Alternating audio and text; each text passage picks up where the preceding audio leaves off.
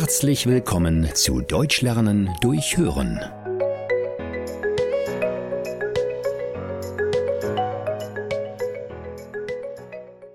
Am Arsch der Welt. Vielleicht hat einer deiner Freunde diese Redewendung schon einmal verwendet. Weißt du, was das heißt? Man benutzt sie, wenn etwas sehr weit entfernt ist. Tom hat Geburtstag.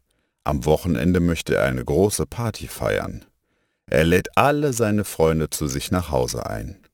Leider wohnt Tom mitten im Wald, weit weg von der Stadt. Dorthin fährt auch kein Bus. Seine Freunde müssen mehrere Kilometer mit dem Fahrrad fahren. Nach zwei Stunden kommen sie endlich bei Tom an. Lukas ist völlig erschöpft.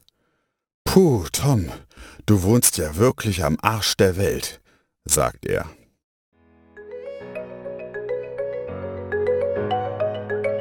Vielen Dank, dass du heute wieder mit dabei warst. Mehr gibt es auf www.einfachdeutschlernen.com.